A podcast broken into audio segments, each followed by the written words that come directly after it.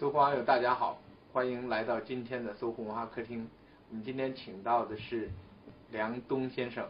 梁冬先生是现在介绍他，大家都说会蛮奇怪，我就先介绍大家比较公众所知的前凤凰卫视主持人，前百度公司副总裁。那么现在请梁先生介绍一下自己现在的身份。好，大家好，呃，我是梁冬，我现在的身份呢是一个文化传播业者，同时呢也是泰美和泰安这两家公司的联合创始人。泰美呢是一个做呃主题旅游的公司。那泰安呢是一个以身心灵健康管理为核心的公司，啊，基本上是这样。同时呢，我在旅游卫视呢在做一个电视节目叫《国学堂》，啊，这是我的一个很大的一个乐趣。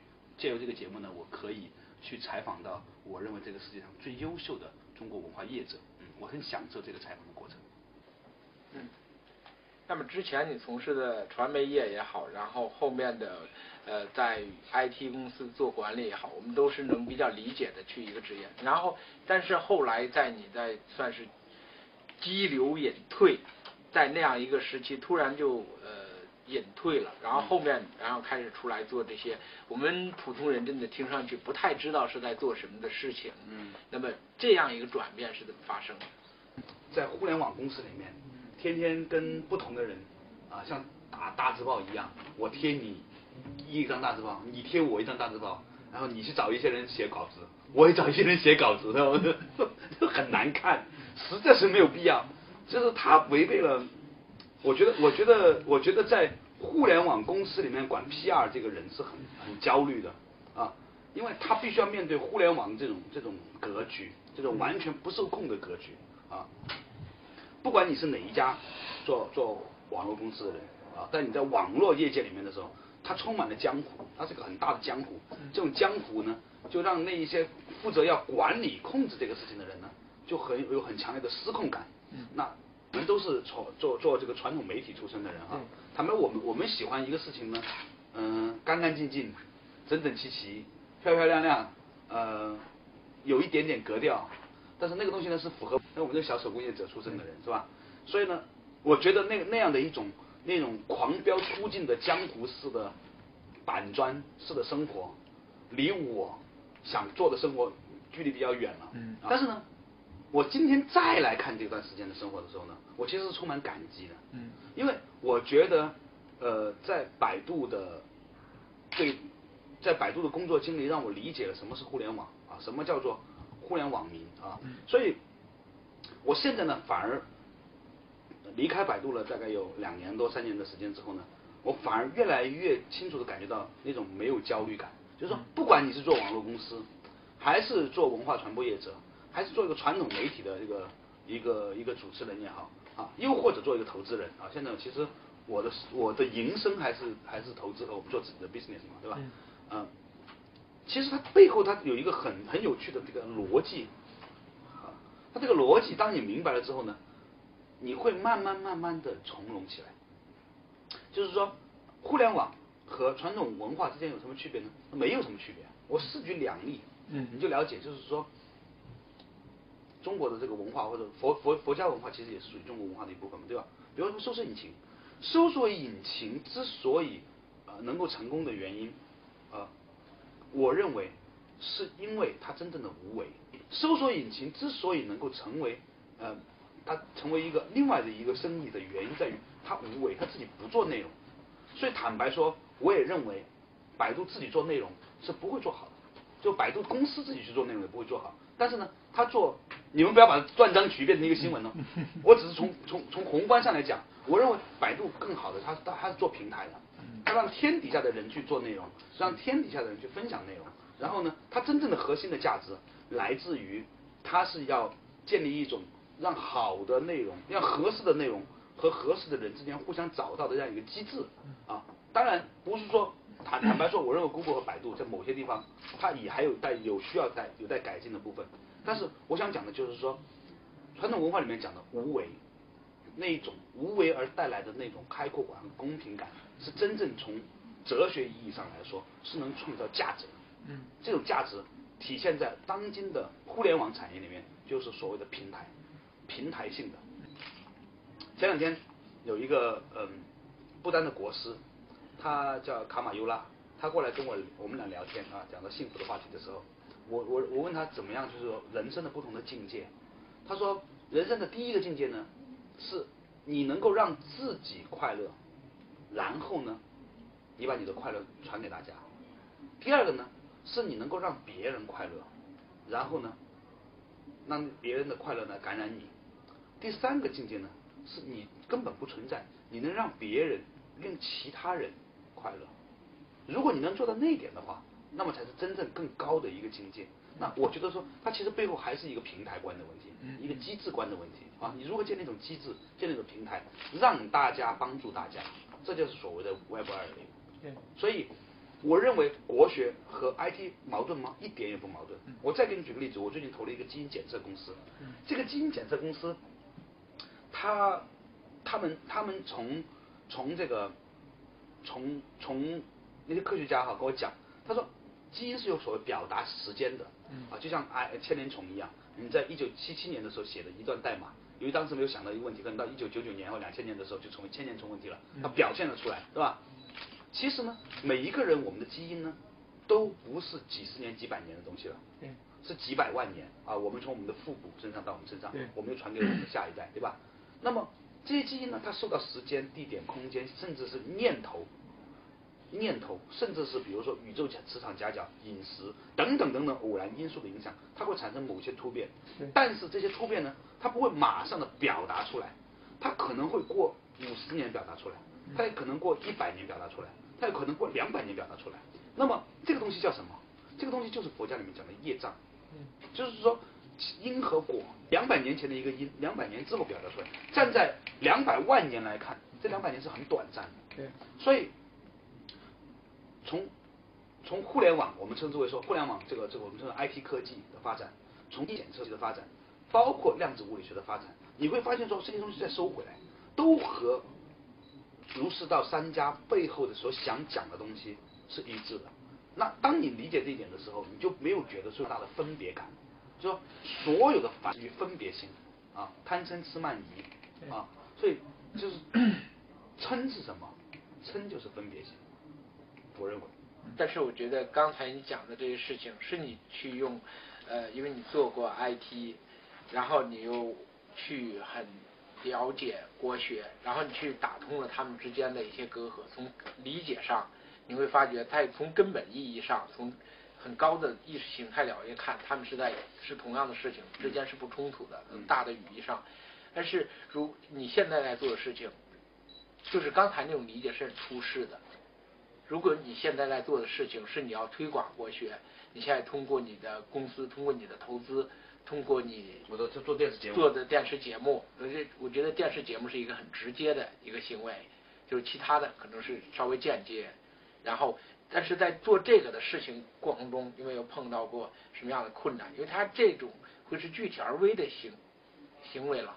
那么今天面临的就是你要在当下这个语境之中，今天是二零一零年，在这么一个环节上，你觉得去去你现在在做的事情，在这个节点上，在这样的一个社会里面发生，有什么哪些地方是非常恰当的，哪些地方是会有阻力的？哎，这是一个非常好的问题。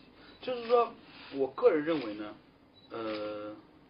那么今天我列举出来，我从百度出来哈，做的事情，我那天列出来，我写了一个两千零九年我的个人总结，我发现写了几万字，他做了真的做了挺多事情的。我我投资了一个连锁的药店，啊，我们马上我们的国学我们的自己的学院要要要成立，是吧？啊，我们和可能是和和某某一间很著名的大学联合成立的一个一个学院，一个人文学院。然后呢，呃，我我我投的两家公司开始，有一家公司在第二轮融资，有一家公司可能。短期真的，一两年真的就会上市了。嗯。然后，然后我的我的电，关键是这些都都没占我的太多时间。嗯。我自己做的电台节目，一档一档小小的电台节目，哎，居然有那么多人在关注。嗯。然后后来现在它的二四国学堂一四是一个电台版，它的二四就变成一个电视版。这个就这这件事情。本身也让我理解什么叫轮回，你知道吗？嗯就说你在这一世做得好，那么就有机会做二世，就是成人嘛，对不对？升级版。对呀，就是你要是做的不好，你就打回原形嘛，或者打回更低档次嘛。那你做得好，你可能会再再再有更高、更更更有效的平台，以更长的生生命周期来完成啊。OK，那么做这些事情，在做的过程当中，其实你觉得是没有什么进步的。每一天都觉得反复做反复做，但是一看两年下来，啊，我从百度出来两年多的时间，其实还是蛮多事情做的。那你问我的问题是什么呢？我的问题，我的感觉就是说，你不要去着急，一定要做成什么。生命流流长，就广东人说叫上面老老全了，生命是很流流长的，干嘛一定要把它着急把它做完呢？这个世界大部分有趣美好的事情，但但凡这个事儿是你真的认为是非常好的一个事儿啊，不是说这个结果好，嗯，而是说这个事情本身做这个事情本身是好的，你就不需要讲效率，区别在于你是否真的享受做这个事情，享受做这个事情，对，是吧？尽管尽管就是说我们现在变成是一个特别结果导向的一个时代啊，以以绩效为导向，任何事情要有个 KPI 是吧？没错，在某些领域里面你可以这样去做，因为便于管理。但是在自己内心里面，千万不要忘记了，你做这个东西的目的是什么？嗯，你的目的是为了爽嘛，对不对？你要体验这个爽嘛。嗯，所以我建议大家吃饭慢慢吃，是吧？去，比如说我给我给你个最简单的一个一个一个一个测试，你你就会感觉到吃饭的那种好。有多少人现在还能够知道说你嚼了饭之后那个是甜的？我很多人可能都不吃米饭的，说甜的了。在吃饭的时候也是很快的，或者菜也很辣很咸，咵就吃了，感受不到米饭。其实你到一个日本料理店去点一颗最好的鱼啊，他们比较很新鲜的鱼，然后呢用很好的酱油呃 wasabi 点了之后，大概一碗饭呢四片鱼肉啊加一些姜。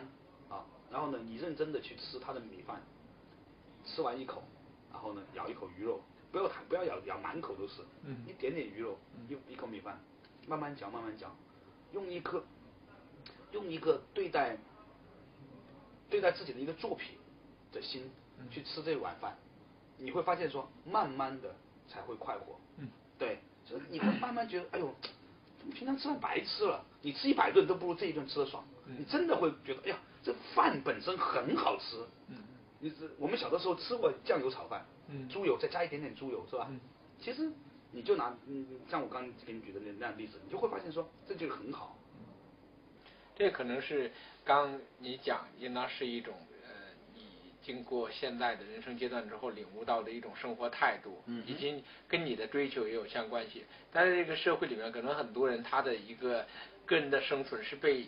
大的轨道所框定好了的，要跟你讲，所以他被训练为一个结果导向的人，被训练的要追求这个结果导向，就导致吃饭只是一个手段，是补充营养的手段，不是享受过程，只是补充能量和营养的一个手段，进而进入这样的一种一种一种状态。那么反过来，我们在想，在这样的一个环境中去讲国学，去讲中医，我们现在看到的很多都是。都是什么？还是也是结果导向？就说我拿过来，它直接是有用处的，有很明确的一个用途的。比如说我去中药，我一剂中药，我把它去发扬光大，一个很厉害的，或者说是王老吉，我把这个东西弄出来，然后卖到全世界去，卖到中国的第一大饮料，是这样的一个东西。那么你你是怎么看待这个事情？以及这个事情跟跟你在做的事情有多大区别？对，这中医之也也不反对速效。就是说，急症先治标，嗯，缓症先治本，是吧？就是你已经有很很明显的症状了，是吧？流血不止了，或者说你吃了一个玻璃球到肚子里去了，你怎么把它排出来，是吧？小孩吃了玻璃球在肚子里怎么办？那你要你要可能就吃一点韭菜啊，吃下去，韭菜它可能会把它包住，就一下子就滑出来，那可能是这样的，或者把韭菜吞下去，是吧？嗯，那包括包括蛇毒啊什么的啊。其实中医有很多很快效的方式。我真正开始喜欢中医，就是因为有一次，我目睹了一个老中医用了一剂药，把我身边的一个人，在两个小时之内，他打架已经打了一个多月吊针，诶，两个小时之内完全搞定，整个生龙活虎好了。那我才觉得哦，原来中医是那么好，那么有有效的。所以，我们不要把它认为说，他就不应该讲这个，就是说，他就不应该有有效率。不是的。是可以做的有效率，但是呢，他会说，我把标志完之后呢，那个东西是给你看的，啊，让你有信心，那叫法门，那就是个法门而已，啊，就像就像释迦牟尼他也有他也有很，我们在听传说当中是吧，释迦牟尼也有各种，但他从来不会去去掩饰他，他还是会每早上辛辛苦苦的去走去祈去祈祷是吧，然后呢吃吃完之后洗得干干净净的，然后开始讲经，啊，再比如说小我我一直没有想明白，那孙悟空他一个镜头就翻到翻到西天去了，他为什么还这么辛苦去走是吧？大不了他把唐僧背着嘛，翻两个嘛，对吧？这就过去了嘛。他为什么他要做这个事情？是因为他本身是个预言，甚至是说我们在行进的过程当中，由于我们有这个过程，它砥砺了我们的心性啊，让我让我们最后变得看到事情的呃本质是没有好坏。啊，没有所谓苦难与幸福，今天的幸福就是明天的苦难，今天的苦难就是明天的幸福。所以佛家也讲到叫做诸肉皆苦，就是所有的情绪都是苦的，包括快乐。因为给你的一一分钟的快乐，你以后会拿一百个小时去思念它，去为了获再次获得它而去挣扎，所以你还是就会不快乐。所以诸肉皆苦的意思是说，他认为所有的情绪，连快乐本身都是苦的。嗯，那那苦本身。那当然是苦，但是苦问题在，他就说他又说了一句话，他说连苦本身也是不重要的，啊，那那这个过程是怎么来的呢？你最后如何做到波澜不惊呢？是吧？就是如如不动，如何能做到如如不动呢？其实是因为你能够慢慢慢慢经历的这种过程，就知道，其实每一个行业啊都在成长，都都是一种修炼的道场啊。马克思韦伯。在发展发展出所谓的新教伦理这个这样一个一个概念的时候，他特别强调，每一个人都有你的使命到这个世间来，对吧？为什么我认为为什么工业革命在西方又在英国他们那个地方可以成长的非常好？现在的 G8 八个国最发达的国家，大部分还是以新教，就是说以马马马丁路德啊他们的这个系统发展下来的。这些国家，在他们这个文化影响的这些国家，英国、美国、加拿大、澳大利亚，是吧？包括德国，包括现在这世界上最发达的国家，为什么都是这样呢？是因为新教他讲了一个东西，马丁路德在讲说，你每一个人，你来到世间都是有一个使命的，不管你是做一个泥瓦匠，还是做一个商人，还是做一个文学家，在让自己完成你的使命上面是没有差别的，就是说，你们做这个事情没有高低贵贱之分。你只要在这个事情把它做得尽善尽美啊，为周你的周遭的人带来价值，那么你就完成了你的你的你的你的工作。所以西方的商人，我或者我们认为叫清教徒的商人，你看像包括福特、包括卡耐基、包括现在的啊巴菲特啊，他们认为他们挣钱就是只是替上帝保管了这笔财富，对，他们最后还是要把这笔钱捐出去的。你挣到的钱不是你的，你只是一个看守者啊，叫财富的看守者。最后呢，你有能力把钱聚起来之后，做一些别人做不到的事情，这是作为一个正派的或者有价值的商人的角色。那么，马克思韦伯他做了一个事情，他做了什么事情？马克思韦伯他实际上让资本主义或者说工业革命在发展的初期，创造了大量的勤勤恳恳的安于他的那一份工作的劳动者。不管你是一个低层工作者还是一个商人，你都能够在这里面找到你的意义。而我现在觉得，当今中国最大的问题在。人们都不安于自己的角色，甚至都不觉得自己做的这个事情是应该我做的，这只是我的一个手段。我把这个事情做好之后，我要去干那个事情，是吧？而且呢，对自己干的事情呢，充满了这种调侃和不屑。嗯啊，所以我想，我想，我想表述的东西就是说，当我我我最近慢慢慢慢的开始理解了啊，我们的手段和目的之间那种关系之后，我慢慢的去想，其实上苍让你做什么，那你就去做什么。啊，以前呢，我也会想说，哎，有人问我说，哎，你以前做电视的是吧？好不容易混的不干电视了，去去做网络了，好像代表了先进生产力了是吧？去做 先进生产方式，先进的那什么是吧？然后呢，你现在回到去做电视，而且还不在凤凰卫视去旅游是是不是变低级了？我说，我开始的时候一样也是也有这个想法哦，但是我后来发现，我认真问自己是不是这样，后来发现不是，因为我很享受在采访。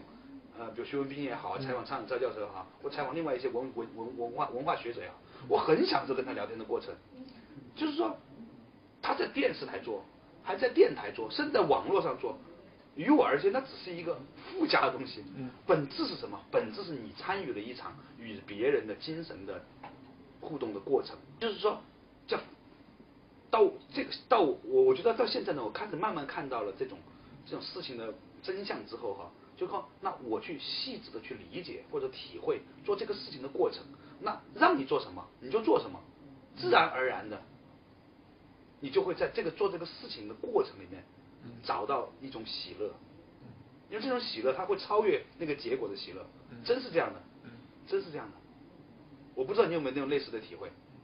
你不觉得做记者和做主持人是天底下最偷懒的幸福的职业吗？是吧？就是别人要挣完钱去买快乐，你你在挣钱的过程当中，甭管多少，你已经快乐。现在就是呃，我们包括成功学，包括营销这些概念，基本上深入到每个人的生活里头，大家都在照着一个标准去去给自己整容，嗯。给自己的外表，给自己的灵魂，嗯。给自己的知识结构去整容，嗯。这是我要变成一个那样的人。这这样的一个现象在当下是非常非常常见的一种一种现象。对，对，所以我觉得刚梁总讲到说，我们其实，在创新之前，或者在改变自己之前，在整容之前，首先想到的是你究竟你知不知道自己是个什么样子？对，很多人你可能花钱去整了一容，但是知不知道你那个样子根本没有那么丑，完全没有必要去大刀阔斧把鼻子干掉。对呀、嗯，而且有有意思的地方就在于说，比如说吧，很多人都认为自己的那个生理周期是一个月为主的，嗯。啊，其实女性还比较清楚一点，男性大部分人不知道自己有生理周期的，啊，但实际上你完全可以做一个这个简单的功课，你每天早上或者每天睡觉前，对自己的今天的呃满意程度啊，你就因为你的满意取决于你自己的内内部的东西，每天外面是吧？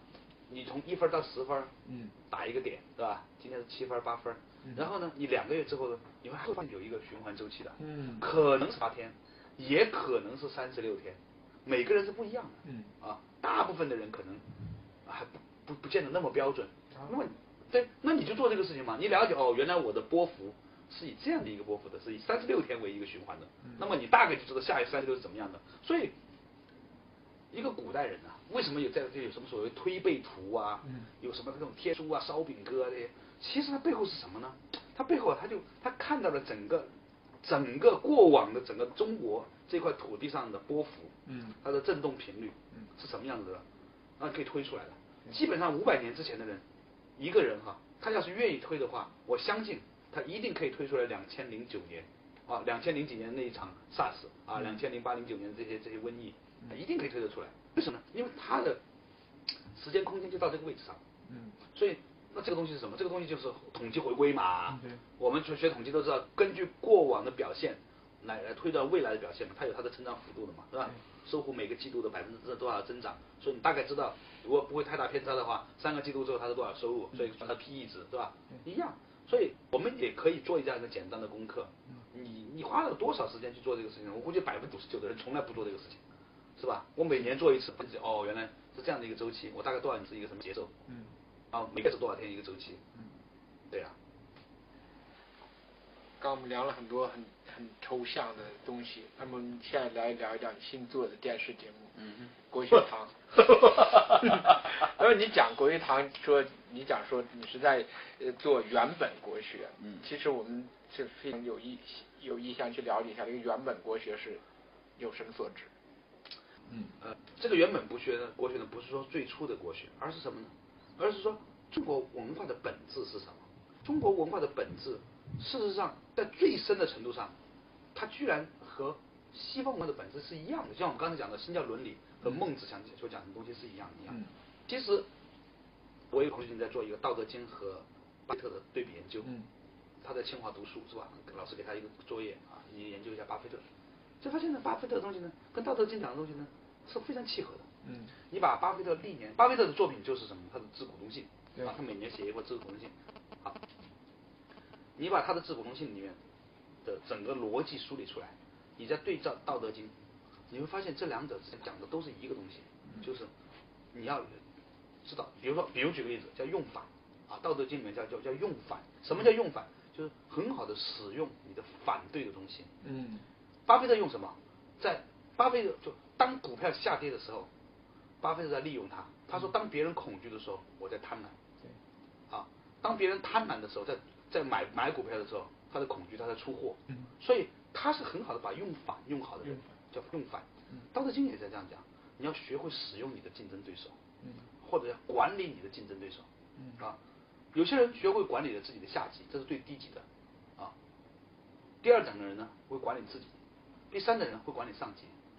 嗯最高一等的人呢是管理评级，跟自己没关系，但是为什么这大家都是一个都跨部门的，你怎么推动这个工作是吧？人家不鸟你也是应该的，但是你为什么人家有些人帮你是吧？你要学会用另外一种方法，但这还不够，再往上要学会管理你的敌人，嗯，对吧？管理你的敌人就要用反。所以任何事情，在老子的眼中都不是坏事，当然任何事情也不是绝对的好事，所以他心态很平和。嗯，所以对巴菲特来说也是一样，他知道说跌有跌的好处，涨有涨的坏处，所以股票的起跌就不会导致他自己的那种焦虑，对，他不会为此焦虑的，我相信，对吧？对，所以他就会舒服。所以他炒股和我们炒股最大的区别在于，我们炒股真的是如坐针毡。天天看哇，过一会儿又刷一下，又涨了百分之多少，又跌了多少，是吧？看一下股票价格。你巴菲特他从来不看，是吧？你看这这，我去过他家门口，哦，但是我看那环境是吧？这环境很很清幽，也不像是那种高科技城市，就是一个小村庄，对吧？那你你会慢慢理解，他做的事情，他并不是看这一层一层一词一朝一夕，他看的是内在的价值。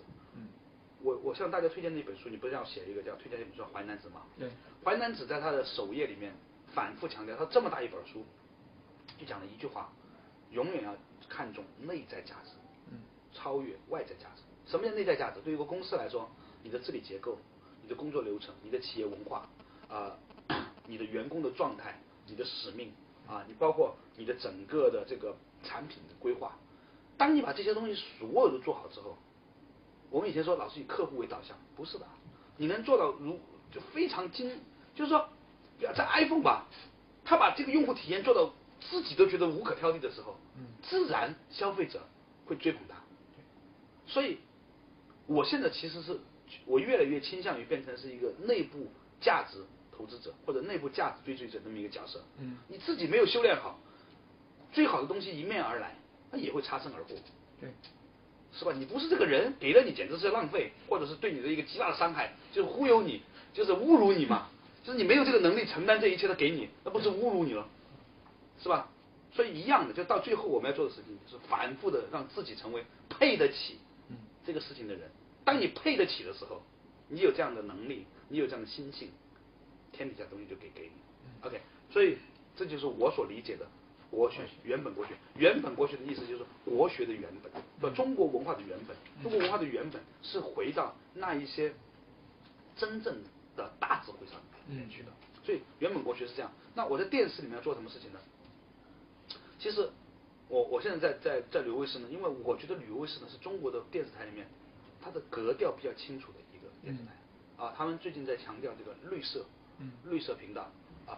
不管它作为一个商业诉求也好，还是作为做一个他的发心也好，那起码人家这样讲的嘛，附庸风雅也是风雅，对吧？你起码过了一段时间，这这真的就是风雅，对吧？没有弟没有爷爷的风雅，怎么会有儿孙子真正贵族呢？是吧？那么慢慢慢慢的，我们在旅游卫视身上看到他一种对整个宇宙和大地的尊重，啊，所以我选择我和旅游卫视有一个合作。那这个在这个国学堂这个节目中。现在介绍的东西是比较形而上的，还是怎样的？上下其手，也这样详细讲一下。呃，比如说，比如说，我马上我们要推出的和徐文斌呢讲魂魄，嗯，三魂七魄啊，魂魄这很有意思，是吧？为什么有一些人晚上要打鼾？啊，徐文斌跟你讲。啊，有肉那西方的人就或者就现代医学就告诉你说，是因为那个那个肉掉下来了，或长肿大了，息肉那个脖子上那个鼻子里面那个那个那个那个那个那个那个呼吸道是吧？变变变胖了，变大了，压住了那个气管。OK，所以呢就把切除掉，所以你就不用不用打呼噜了。但实际上他就问徐文斌就跟我就在方，他说如果你的手肿了，你会把你手切掉吗？你不会嘛，对不对？你会问说为什么会肿嘛，对不对？对。所以他说基本上一个人为什么？还有一个问题，那为什么同时一大这坨肉变大了？那为什么白天你又不打呼噜？你为什么睡着就打呼噜？为什么躺着也不打呼噜？我睡着为什么就打呼噜？对，对吧？那这你事情进不去问？一问呢，原来后面还有另外一个东西，就是魄。嗯。魄是管我们晚上这个神啊被藏回来之后，还管我们身体的自然反应的那部分东西，称之为叫魄。白天的在意识形态清楚的情况下，主导我们精神意识的叫神。嗯。那这个在这个在这个原本国学里面，除了讲医学，呃，还会有其他的。讲文字，我们还请那个老老老先生这个安排，讲文字，嗯，然后讲每个汉字的起源，啊，这个每个汉字啊，它都是个符号来的，对。符不光是符号，是符，嗯，就是符咒的符，嗯，啊，呃，因为它既然这样写，它有它的那种能量的，啊，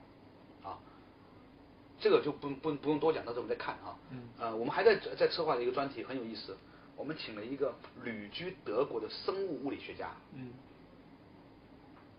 这个人很有意思，啊，他呢正在做一个研究，这个研究呢就是禅宗、基督教和现代光电物理学和生物科学之间的关系。只有在德国能干这种事情，你知道吗？对德国有些工厂主，他有一个工厂主就特别追求真理，嗯就自己那个那个工厂主呢，就做了企业之后呢，每年就固定拿这笔钱，就资助这个教授去做做这个研究。嗯他他他给我讲了一些很有意思的故事。他说，他说他们用光电物理的那种高倍的，就是那种拍远远方宇宙银河里面的物那种很很那个星云的那种高倍望远镜，嗯去拍人。嗯那拍到什么呢？拍到原来每个人身上都有一个光晕的，就跟那些宗教的绘画一样，啊。后面有光圈的，你知道吧？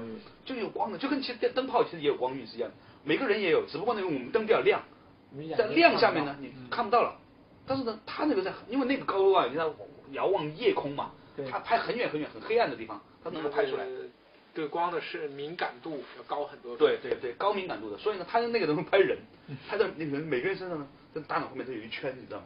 然后有光晕，所以古代的说说那些人说善于望气，嗯。呃光晕不一样，有些紫色，有些蓝色，嗯。不同的光晕呢，代表了你的健康程度和你的能量场。嗯。OK，那么他看这个，而且呢，他还说在身上呢有七个特别亮的部分，从下面到下面，从上面到下面下来，正好和印度讲的七个脉轮是对应的，而最亮的三个地方对应的道家的上丹田、中丹田和下丹田。嗯。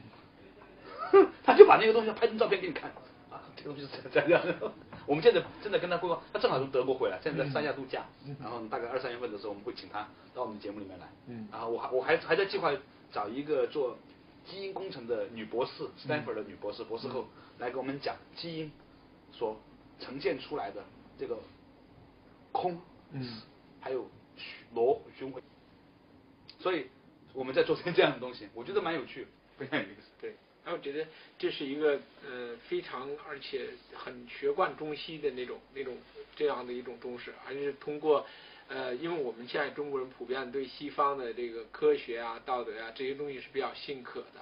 那么现在我觉得国学堂透过这两方面的交流，就是西方的德先生、赛先生的这一套观念，然后跟中国的传统的文化中的很多东西，把他们去之间的隔阂和界限去打通。然后可能更有助于我们今天的中国人去去理解这一切。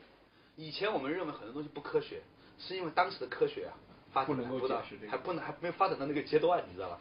呃，我再给你举一个例子，嗯那个前段时间霍金到中国来讲弦理论，嗯然后呢就是琴弦的弦啊，然后呢当时的中国科技大校长姓朱的，好像我没有记错的话，现在已经退下来了。他就写过一篇文章，在南怀瑾文学网上就发表了，因为他也是南怀瑾先生的一个一个一个很好的朋友，一个追随者。然后他呢，就从他是一个科技大的校长嘛，那他呢就从这个霍金的角度去讲色和空的关系。他说，霍金的弦理论说白了就是说，他认为整个宇宙是像琴弦，琴弦为什么会响？是因为它有波，那个振动波啊，导致了这个共鸣啊，于是它就会发出声音嘛。啊，苏东坡曾经讲过，到底是琴在发出声音，还是琴弦在发出声音，还是手指在发出声音？最后是因为你的手指拨动了琴弦，然后在琴里面震动，于是产生声音，对吧？对。那这个其实这个东西就是弦理论。那么宇宙万物，霍金的观念认为，宇宙万物都是基于这样的一个波，嗯不同的波的这个节奏和频次而形成的。嗯就有如说我们今天看见的电视啊，电视如果这里有一个电视，它它接收了啊，那么这个看到了人。如果没有电视，难道这个空气中就没有这个波吗？它其实是有的，对吧？只不过电视把它呈现出来了，或者说手机是吧？四像电视、电电视手、移动手机，嗯你把你把这个手机关了，这个波还是存在的，只不过呢，有了这个感知不到了啊，只不过有一个物件，你可以把它翻译成为你人能看到的东西，信号啊，信号嘛，是吧？我们称之为在传播学里面叫做这种叫做解码，解码啊，它是个解码过程。好，那这位这位这个科技大的这个，如果没有记错，姓朱的这位校校长呢，他就在讲说，其实如果当你这样去看这个事情的时候，世界万物都是有一系列的震动而带来的，啊，就波粒二象性所所讲述的，一系列的震动而带来的，而这些震动它就形成了波。当你用检测物质的方法、原子的方法、粒子的方法去检测它，你可以得到粒子；你用检测波的方法，你你你会检测它就是个波。那么这一个震动的波呢，它是无数次的闪灭而来的。嗯这个无数次的闪灭的本质就是空，因为因为它是它是不存在的，对吗？它你现在看到这个东西已经没有了，啊，它是无数次的闪灭而出来的，那么它就是空，这空它就有色，那它就解释一个问题，就为什么我们坐在这个椅子上你没掉下去？嗯它如果是空的物体，为什么掉下去呢？对吧？一个风扇转得很快，快到非常快的时候，你扔一个苹果你也扔不过去。但是如果它静止下来，你就能够透过它的间隙扔过去了。你要知道这个快到什么程度，风扇的速度还是很慢的，嗯它快到非常非常非常非常快的时候，这个它已经超越了我们能理解的范围，就是大象无形、大音牺牲的时候，那么它就自然就有具有具有某种的这种固体的那个特性了。对啊，固体是什么？固体只不过是被凝聚在比较密度高的状况下的气体嘛，存在状态对吧？就是高浓缩的气体就变成固体了，嗯对吧？它先变成液体，然后再变成固体了对，然后它透过温度，通常越冷它就越固体，越热它越气体，是吧？这个东西呢，就是中医里面讲的阴阳，嗯阳就是热的，它就是气；阴就是冷，就是往下沉就成骨，叫阴寒制冷。所以，如果你一边吃海鲜，一边喝冷的可乐和啤酒的时候，这些海鲜是高蛋白，它就不能被分解。我们都知道说，在胃里面必有一种酶分解这个这些海鲜的高蛋白的酶呢，需要很高的温度。你不分解它呢，它就不能把鱼肉变成人肉，就变成不能变成你的蛋白质里的氨基酸。OK，它不能分解，温度很低，冰的可乐那个，于是它就冷凝冷凝，冷凝之后呢，就堵塞在你的肠壁和那个血管中间，就形成了高血压、痛风。所以为什么吃海鲜火锅、喝啤酒会痛风的原因就在这里，还有心理上的阴阳。嗯所有的贪嗔痴慢疑，嗯都会导致，就是所谓的你的妒忌心、傲慢心、怀疑心、分别心和贪婪心，因为贪婪带来的不足，不，这些心会产生啊、分泌物，嗯。这个我这个我们是知道的，对。情绪的变化会带来呃荷尔蒙的分泌，是吧？对？这个荷尔蒙的分泌呢，它如果不能够被正常的排泄出去的话，那么你想，一个东西分泌出来，它不能排泄，它一定要在某个地方停囤积，囤积到一定量的时候，加上你本身的这种阳气又不足，它就会由情绪转换为体液，或者是荷尔蒙的某一些很微微晶的物质，嗯。然后呢被堆积，最后呢形成了固体，这就叫做阴寒制冷。嗯啊，所以中医一直认为，那一些负面的情绪会导致非常严重的身体的疾病。什么叫厚德载物？就是说他的德性啊，德性是什么？就不贪、不嗔、不痴、不慢、不疑，那叫德，嗯对吧？你能，我们不能不能说它是什么，你只能说它不是什么。对啊，你透过说我不贪、不嗔、不痴、不慢、疑、不不疑、不怨、不恨、不恼、不怒、不烦啊，你能够不能做到这些东东西的话呢，你自然就有德了。那么你有德了以后呢，钱财于你而言，有和没有都不会伤害你。对，那么另外一方面就是说，我们去看，呃，刚讲到这些东西，我们觉得非常有意思，也非常觉得对我们今天这个受过一些教育的人，受过一定的文化、有一定文化素养的人，他都能够去理解这些东西。我觉得什么样是好传播，这样的传播让他去理解，就用他的语言让他去理解了这个东西，是最好的一种一种传播的一种方式。那么，但是我们现在在社会中最常遇到的是一些，就是结果连社会的平均知识水准的人都觉得很荒谬、很荒诞的一些事儿，但是在有很多资金在推动它，也是国学方面的东西、传统文化方面的东西，在这个社会上熙熙攘攘的，在轰轰烈烈的在发生。你怎么去看待？就是在你在做的这个事情，跟社会上很多人在做的那个事情之间的这种这种差别，以及你对那个事情的一个态度。我是这样看的哈，就是比如说有一些人做的东西跟我们做的不一样，OK，他有两种可能。第一呢，他真的认为他做的是对的，OK，那么那么说不说说不定他真的做的真的是对的，那我们是错的，那么你就把不同的认为自己对的东西都真诚的表达出来，也傻群群众眼睛是雪亮的，他自己去选择啊不同法门，有些人觉得那个东西呢符合他的，他跟着他走，有人跟着觉得这个东西想是对的，那么我们一起来来来创造一个这样的一种一种话语表述方式，对吧？另外一种人呢，他是骗钱的，他心不安理不得的，就做了一些事情，他自己都不相信，他做的事情他自己不相信，那他就于是就心不安理不得，是吧？你自己不相信，你做了一件事情，你自己会受伤，你不用去惩罚他。一个人在做的自己不相信的事情的人，他自己会被他做的事情伤伤害的，压垮了。他会被他伤害的，嗯，对吧？他每天会焦虑，我凭什么要做这个事情？要不是给我钱，我要我要我就要做嘛。他天天问自己这个问题，嗯最后还没做什么呢，自己就死了，自己垮了，对吧？他自己跟这内耗嘛，一脚踩刹车，一脚踩油门，一脚踩刹车，一脚踩油门，那就死了。